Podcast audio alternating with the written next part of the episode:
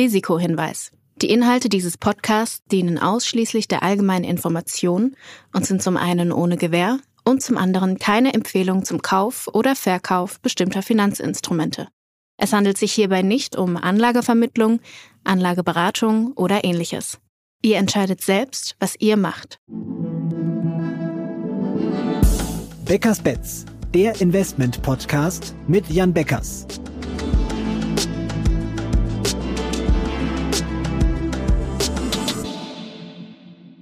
Hallo Jan. Hallo Christoph. Heute fangen wir direkt an, denn wir haben einige Earnings von Unternehmen aus eurem Fonds dabei.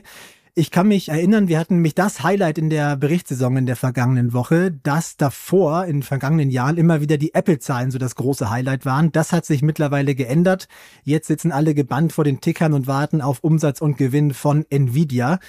Und der Umsatz ist im letzten Quartal um 265 Prozent gestiegen, mal wieder also fast verdreifacht den Umsatz. Kann die Nvidia-Aktie eigentlich überhaupt irgendwas aufhalten? Ich sag mal aktuell äh, und deswegen bleiben wir weiterhin investiert. Äh, Sieht so aus, als könnte der Run hier durchaus noch äh, eine Zeit lang weitergehen. Ähm, der CEO hat es ja auch im Earnings Call wieder deutlich gemacht. Äh, der Nachfrageüberhang bleibt bestehen und äh, wenn man auch mal mit Leuten in der Branche spricht, die irgendwie große Orders ähm, gerade abgegeben äh, haben, dann ja bekommt man einfach allerorten auch nur zu hören. Die warten alle noch und äh, wer sich dann irgendwie die meisten Chips sichern kann, wie beispielsweise auch ein Meta mit einer riesigen Order, die äh, auch wohl eine gute Zuteilung bekommen hat, ähm, der ist äh, gut aufgestellt, äh, seine eigenen KI-Modelle zu entwickeln und alle anderen warten aktuell gnädig noch auf äh, Nvidia-Zuteilung. Also insofern sind sie wirklich äh, so etwas wie der, der Königsmacher gerade und ja, mit einer extrem mächtigen Position gerade ausgestattet und das auch insofern als als Barometer ein bisschen für den für den Aktienmarkt. Man hat es gesehen am Tag, als Nvidia geliefert hat, äh, sind alle Indizes gleich massiv äh, hochgeschnellt und äh, wäre das Gegenteil der Fall, ähm, dann äh, hätte es auf jeden Fall, äh, ja, ich sag mal, die Indizes ganz massiv mit nach unten ge gezogen. Insofern hast du vollkommen recht. Äh, Nvidia ist gerade eine ziemlich wichtige Aktie für die Märkte, insbesondere die Tech-Märkte. Wie ist denn eigentlich das Business von Nvidia gesichert? Also wie groß ist der Burggraben? Gibt schon ernsthafte Konkurrenz für den Konzern? Denn das ist sehr profitabel und sehr lukrativ ist das Geschäft, das sieht man ja. Es sieht so aus, als ob es noch eine wirklich lange Zeit, also einige Jahre mindestens dauern äh, würde, bis jemand wirklich rankommt äh, an Nvidia. Ähm, es ist so, dass in einzelnen Teilbereichen ähm, und mit, ich sag mal, sehr spezialisierten Anwendungen auch äh, Wettbewerber durchaus in den Startlöchern äh, stehen, ähm, äh, dass, äh, dass, ich sag mal, dass einzelne spezialisierte Funktionen von anderen Chips inzwischen vielleicht genauso gut, aber dann zu deutlich, ich sag mal, höheren Kosten wahrgenommen werden können.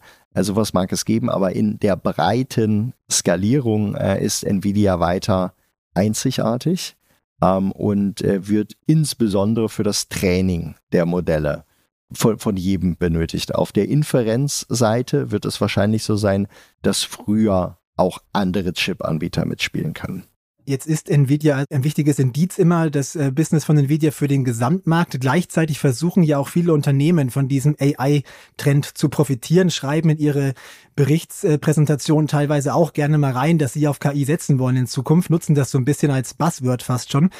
Ihr habt ja auch einen wichtigen Investmentansatz in dem Bereich künstliche Intelligenz für eure Fonds. Wie filtert ihr denn die guten KI-Aktien raus? Geht das auch schon per KI? KI hilft uns tatsächlich äh, bei der Auswahl und bei der Vorselektion gewisser Themen, die wir uns äh, anschauen. Und KI leistet insofern tatsächlich einen Beitrag zu unserer Investment-Performance. Der größere Beitrag äh, kommt allerdings ganz klar noch von unseren Analysten und äh, Portfolio-Managern. Dann schauen wir mal kurz weiter. Wir hatten mit Meta und Amazon noch Zahlen von zwei weiteren Aktien aus dem Magnificent Seven, wie sie ja schon genannt werden mittlerweile. Ähm, was waren da so die besonderen Treiber? Weil beispielsweise bei Meta war es ja auch das Werbegeschäft, was bei Social Media Aktien ja sehr wichtig ist.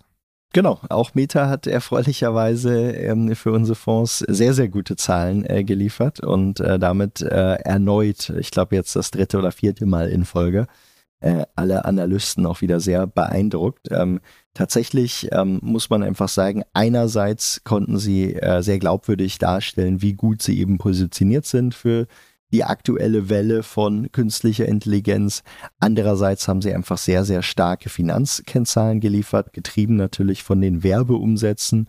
Und die Werbeumsätze haben eben auch schon davon profitiert, dass Meta einfach dank der eigenen künstlichen Intelligenz Werbung inzwischen viel, viel besser ausliefern kann und mit diversen eigenen Werbetools auch das Leben der Advertiser an der Stelle deutlich leichter macht und das ermöglicht beispielsweise auch kleineren Werbetreibenden, die vielleicht jetzt nicht so gut sind, eigene super gute Kampagnen auf die Beine zu stellen, dass sie dann eben durch ähm, die Werbetools, die teilweise von künstlicher Intelligenz ausgesteuert werden, von Meta jetzt eben viel besser am Werbemarkt teilnehmen können und das vergrößert so ein bisschen den ganzen Werbekuchen ähm, äh, an der Stelle. Und insofern, ähm, ja, muss man einfach sagen, äh, hat Meta sehr ordentlich geliefert und war dann ja auch direkt mit 20% Kurssprung am äh, Tag der Ergebnisse belohnt worden. Also hier geht es um das Thema Targeting in der Werbung. Was ist bei Amazon so der Kurstreiber gewesen, der Wachstumstreiber? Also aus meiner Sicht bei Amazon fand ich nicht so sehr, äh, ich sag mal, deren Positionierung für AI jetzt ähm, wichtig für diese Earnings, sondern eigentlich vielmehr, wie groß die Mode von Amazon inzwischen ähm, bei der Seite der Logistik bei E-Commerce geworden ist. Da muss man einfach sagen, da, äh, ich sag mal, kommt inzwischen keiner mehr ran an die sehr, sehr kurzen Lieferzeiten von Amazon und das führt eigentlich dazu, dass dieses Flywheel, was sie sich dort aufgebaut haben, immer mächtiger wird. Und das treibt die Zahlen und ähm, sorgt dafür, dass zumindest auf der E-Commerce-Seite niemand an Amazon rankommt, wenn dann gleichzeitig noch das Cloud-Geschäft äh, weiterhin gut funktioniert, weil ja die meisten auch, ich sag mal, ich sag mal Unternehmen oder Startups, die jetzt bei Amazon in der Cloud sind, auch ihre KI-Workloads fürs Erste dalassen, dann, ja, dann muss man sagen, dann hat es auch für äh, ein gutes Kurs Plus bei Amazon an der Stelle gereicht. Gut, dann verabschieden wir uns mal von diesen großen bekannten Firmen, machen mal so einen kleinen Ausritt in die, ja, in die Finanzwelt, aber auf zwei Werte zu schauen, die hier nicht in der ersten Reihe spielen, nämlich Nu, die spielen in der ersten Reihe, allerdings nicht bei uns, sondern in Südamerika. Ähm, 19 Millionen neue Kunden, ein Plus von 25 Prozent. Umsatz stark gewachsen um 70 Prozent. Laut Factsheet war ja Nubank Ende Januar sogar eure größte Position im Fonds. Das dürfte euch wahrscheinlich sehr gefallen haben, was da für Zahlen geliefert wurden. Absolut. Das äh, war sehr ordentlich. Der Nettogewinn im Quartal lag jetzt bei 360 Millionen Dollar. Er ist damit um 400 Prozent im Vergleich zum Vorjahr gestiegen. Das heißt, ich sag wenn wir vor sechs Quartalen drauf geguckt haben, dann waren sie ja gerade erst Break-Even ähm, inzwischen, ähm, genau, einfach, äh, ich sag mal, äh, auch annualisiert äh, bald bei, ich sag mal, dieses Jahr vermutlich bei etwa zwei Milliarden Gewinn. Wenn wir jetzt mal vorausblicken, wie bewertest du denn das Wachstumspotenzial noch? Nu hat ja seine Kunden überwiegend in Brasilien. Da hat jetzt mehr als die Hälfte der Erwachsenen schon ein Konto bei Nu. Dass irgendwann jeder ein Nu-Konto hat, ist ja wahrscheinlich nicht sehr wahrscheinlich.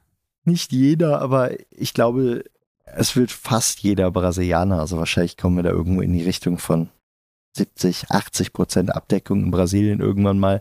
Ähm, das kann ich mir an der Stelle schon vorstellen, dass wir dorthin kommen. Das Wachstum wird sich aber erstmal deutlich verlangsamen von hier. Und deswegen war es insofern so wichtig, dass jetzt zum ersten Mal das Wachstum in Mexiko richtig stark angezogen ähm, hat.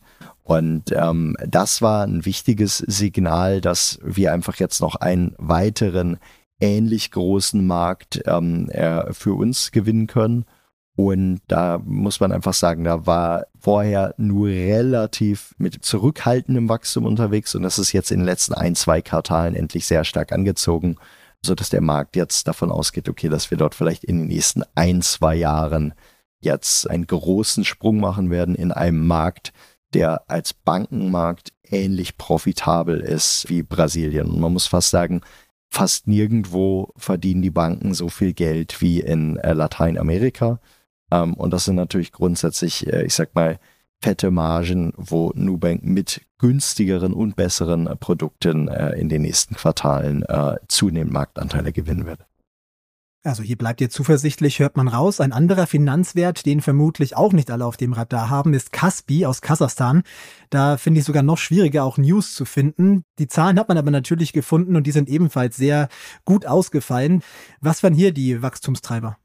Kaspi hat ja eigentlich drei große Geschäftsmodelle. Das eine, mit dem sie gestartet sind, äh, sind äh, Payments. Äh, da haben sie eine, eine, eine super App, die tatsächlich von den Nutzern im Durchschnitt über 70 Transaktionen äh, in der Woche macht. Das heißt, äh, jeder Kasache, der dort äh, mit diesem Payment-System arbeitet, macht etwa 70 Transaktionen pro Woche.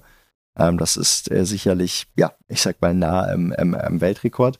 Das haben sie genutzt, um dann eine große und äh, inzwischen auch sehr, sehr stark wachsende E-Commerce-Plattform draufzusetzen und das eben nicht nur bei klassischen Gütern für E-Commerce, wie jetzt irgendwie Mode oder Elektronik, sondern eben jetzt auch in der Delivery von Groceries. Ähm, das haben sie innerhalb von einem Jahr profitabel gemacht. Ähm, und gleichzeitig hat Caspi eben aufsetzend auf ihrer Stärke im Payment-Geschäft ein ziemlich gutes Fintech-Lending-Business aufgebaut. Und in Summe ähm, kommt sie mit diesen drei Geschäftsmodellen inzwischen auf etwa zwei Milliarden Nettogewinn im Jahr und konnte diesen Gewinn eben auch nochmal um etwa 30 Prozent äh, steigern. Wenn man sich dann anschaut, dass ein Caspi aktuell bei etwa zehnmal des Jahresgewinnes äh, notiert, ähm, weiterhin auch dieses Jahr sehr ordentlich wachsen wird, ähm, ja, dann kann man auch dort mit den Zahlen ziemlich gut zufrieden sein. Ähm, und äh, der Markt wartet jetzt ein bisschen drauf. Das wird irgendwann wahrscheinlich in den nächsten sechs bis zwölf Monaten äh, passieren, dass Kaspi announced, in welches Land sie nach Kasachstan noch gehen werden, weil das ist potenziell der limitierende Faktor. Sie sind einfach in Kasachstan schon sehr, sehr groß geworden. Ähm, auch wenn sie da jetzt noch zwei, drei Jahre ganz ordentlich weiter wachsen können, fragt sich der Markt eben jetzt, wo kommt das künftige Wachstum in den nächsten Jahren dann her? Habt ihr aus eurem Netzwerk schon was gehört, welches Land das sein könnte, beziehungsweise welches Land denn spannend wäre?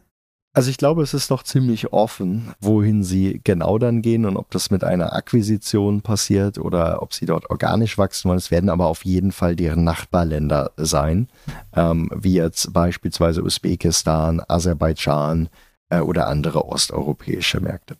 Also da scheint auch noch Wachstumspotenzial vorhanden zu sein, spätestens wenn da hier die Expansion kommt. Schauen wir mal wieder in die USA. Dort setzt ihr unter anderem auf Hims and Hers, einen Telemedizindienst, der sich ja auf schambehaftete Themen spezialisiert hat. Die Aktie habt ihr ja schon länger im Depot und heute, wir sprechen hier am Dienstagabend miteinander, steigt sie um mehr als 20 Prozent. Auch hier gab es Zahlen. Zum ersten Mal hat Tims ähm, auf Quartalsbasis einen Gewinn erzielt und will auch 2024 im Gesamtjahr einen erzielen. Und der Ausblick war besser als gedacht. Unter anderem, das hat man nochmal bestätigt, sollen irgendwann auch diese Abnehmmedikamente angeboten werden. Und es geht auch um personalisierte Behandlungen. Was gefällt dir an Hims so besonders gut? Ich glaube, HIMS äh, wird vom Markt noch ziemlich unterschätzt. Deswegen ja auch der Wertsprung nach guten Ergebnissen heute, aber jetzt auch nicht überragenden äh, Ergebnissen heute von etwa 30 Prozent, zumindest wenn man jetzt äh, ganz aktuell mal auf den Kurs guckt.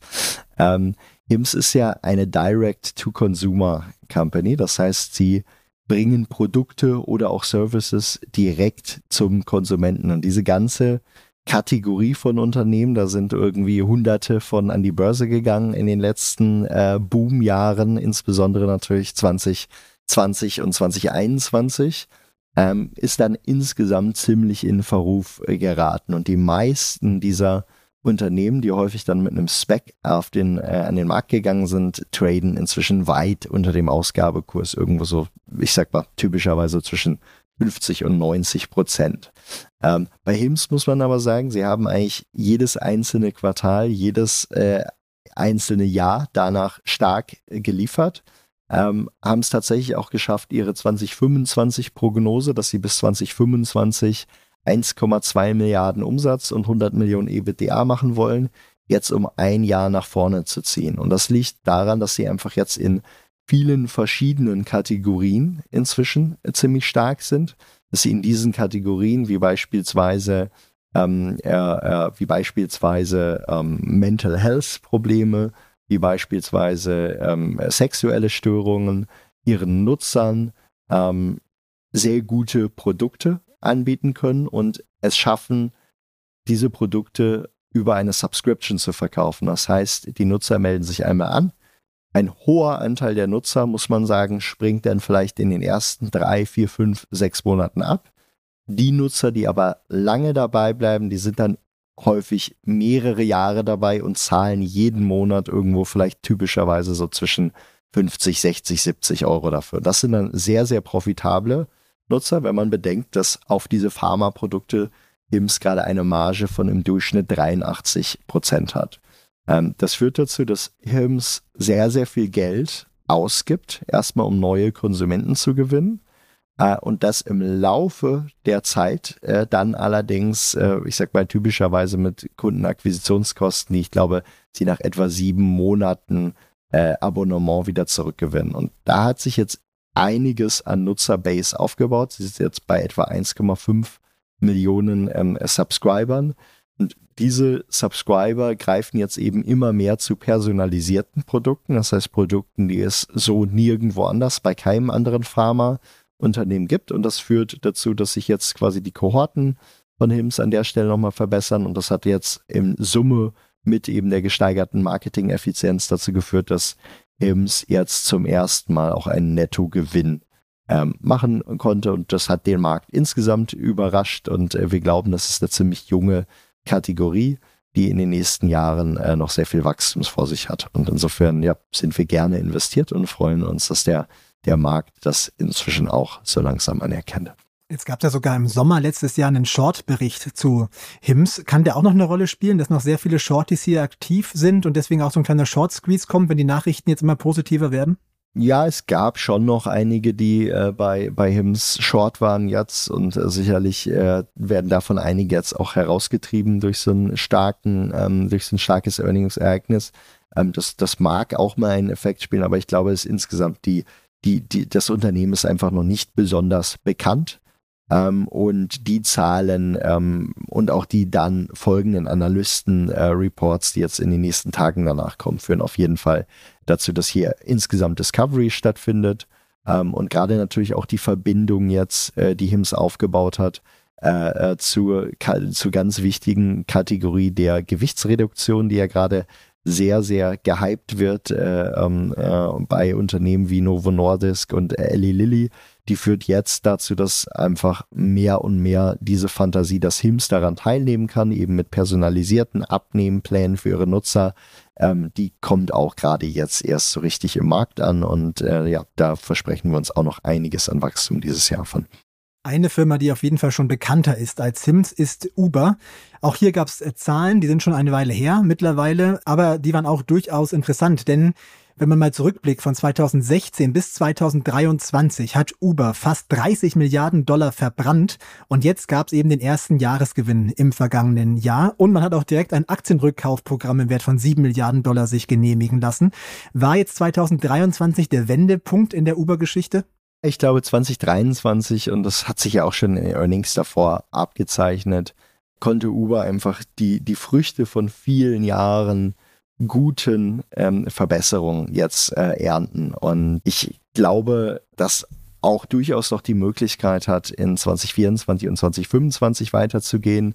Die Verbindung von Mobilität, äh, das heißt eben den, ähm, den Uber äh, mit beispielsweise den Essenslieferungen ist auch durchaus eine, die viele Synergien mit sich bringt. Ich glaube, es waren etwa 20 Prozent der Nutzer in beiden Kategorien, die man akquiriert hat, kamen eigentlich als Cross-Selling eben über die jeweils andere Kategorie. Und das ist natürlich etwas, was Uber an der Stelle dann Anbietern wie beispielsweise in Deutschland einem Lieferando oder so, die nur eine dieser Kategorien äh, besetzen, jeweils voraus hat. Und äh, äh, dieses Thema einer Super-App, was wir bei Caspi bereits kurz besprochen hatten, das ist auch etwas, was auf die Uber-Aktie beziehungsweise das Unternehmen gerade einzahlt, dass sie eben in einer App mehrere miteinander irgendwo artverwandte Produkte bei einem vertrauten Anbieter, bei dem man schon Nutzerkonto hat, Zahlungsdaten hinterlegt hat, ähm, dann mit ausführen kann. Und das ist generell etwas, wo wir glauben, da ist auch, ich sag mal, bei Uber noch einiges an Potenzial in den nächsten Jahren zu holen. Dann schauen wir noch auf das Potenzial im Kryptobereich und starten da mit dem Blick auf Coinbase, denn auch da gab es Zahlen. Es gab erstmals seit zwei Jahren wieder ein profitables Quartal. Das war aber noch vor der Genehmigung des Bitcoin-ETFs, dieses Quartal. Und da gab es jetzt ja die Sorge, dass viele Verbraucher vielleicht mehr über ETFs handeln künftig als über die Coinbase Kryptobörse, weil die Gebühren einfach günstiger sind. Da hat Coinbase aber gleich gegengesteuert, hat gesagt, hey, auch viele ETFs, erstens verwahren die ihre Kryptowährungen bei uns und zweitens kaufen die auch oft ihre Kryptowährungen bei unserer Börse. Ist diese Sorge, diese anfängliche Sorge also vielleicht sogar eine Chance für Coinbase? Das ist auf jeden Fall eine Chance äh, für Coinbase wie auch für den gesamten äh, Kryptomarkt natürlich eine große ähm, äh, Chance. Und ähm, wir hatten ja auch, äh, glaube in der letzten Folge darüber gesprochen, wie sehr diese ETFs insgesamt den, äh, den Kryptomarkt ähm, äh, befeuern können, einfach durch die zusätzliche, durch das zusätzliche Nachfrage sowohl von Retail als auch institutionellen Investoren, die da jetzt auf den Markt kommen. Und das sieht man bereits jetzt eigentlich, ich sag mal, in den ersten sechs Wochen nach der Einführung der, der ETFs, wenn man sich jetzt heute mal die Kurssteigerung beispielsweise der letzten ähm, 14 Tage äh, anschaut. Und äh, jetzt ist es so, dass ähm, Coinbase ja auch für acht der elf, von elf der Bitcoin-ETFs äh, die Verwahrstelle ist. Ähm, und ähm, auch, bei, ähm, auch bei den ganzen Transaktionen, die dort stattfinden, äh, dran mitverdienen kann und insgesamt damit seine Relevanz und sein Standing als institutioneller Player im Kryptomarkt nochmal deutlich ausbauen kann. Und dieses Vertrauen hilft ihnen auch wieder bei all den anderen Dienstleistungen, wie jetzt Krypto-Staking oder so, die sie anbieten. Insofern hat sie eigentlich auf eine, ich sag mal, gute Basis gestellt. Und wenn jetzt dann noch die Aktivität der Nutzer zunimmt, insbesondere die Aktivität der bei den relativ margenstarken Retail-Nutzern, ähm, dann ist, ja, ich sag mal, Coinbase, wie man jetzt gesehen hat, äh, eigentlich äh, ziemlich gut positioniert, ähm, äh, auch das, das Wachstum jetzt in den nächsten Quartalen noch fortsetzen zu können. Wenn du jetzt schon die Entwicklung des Bitcoins angesprochen hast, dann will ich dich auch nicht gehen lassen, bevor wir nicht da noch kurz nochmal drüber gesprochen haben. Wir haben in der letzten Folge gesagt, ähm, das stimmt nach der Einführung des Spot-ETFs, dass ähm, das ein Meilenstein ist für den Bitcoin, auch wenn die Kurse noch nicht angezogen haben. Mittlerweile haben sie stark angezogen. Ähm, das Allzeithoch bei 65.000 Dollar ist nur noch knapp 10 Prozent, ein bisschen mehr entfernt. Wo kam jetzt diese Dynamik her in den vergangenen Wochen? Ja, ist eigentlich relativ äh, genau das eingetreten, worüber wir gesprochen hatten es gibt einfach kaum Verkäufer bei diesen Kursen.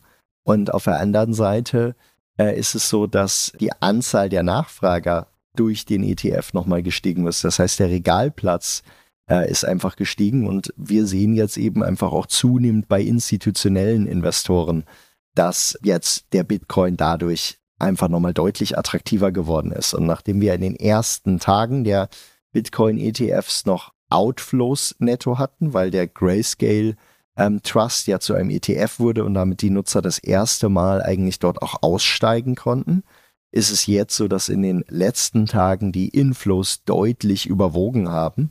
Und da es einfach weiterhin nicht viele Verkäufer gibt auf diesen Kursen, weil eigentlich jeder, der in den letzten ein, zwei oder 12 bis 18 Monaten gekauft hat, noch jetzt mit deutlich weiter steigenden Kursen rechnet, äh, führt es eben dazu, dass das begrenzte Angebot auf eine sich stetig erhöhende Nachfrage trifft und das führt dann einfach zu diesen steigenden Kursen. Insofern ja, ist es keine Überraschung, äh, auch wenn es jetzt doch schon da ziemlich schnell ging hier mit den etwa plus, ja, ich sag mal 15, 20 Prozent, die es wahrscheinlich jetzt hochging, seitdem wir letztes Mal drüber gesprochen haben.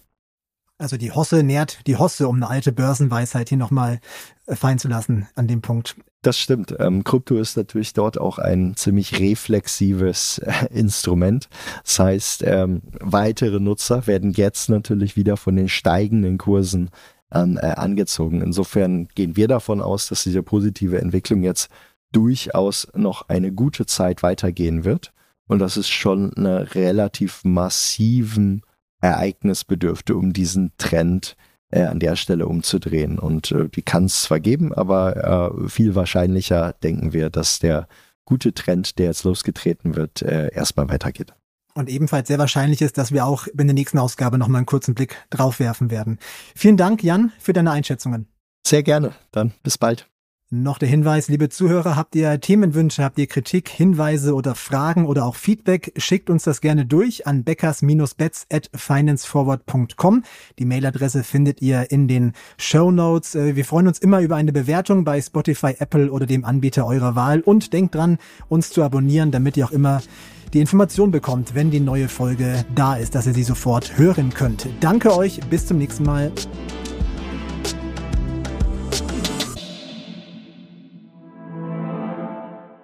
Dieser Podcast wird euch präsentiert von BitCapital und Finance Forward. Die Produktion sowie die redaktionelle Verantwortung für die Inhalte liegen bei der Podstars GmbH.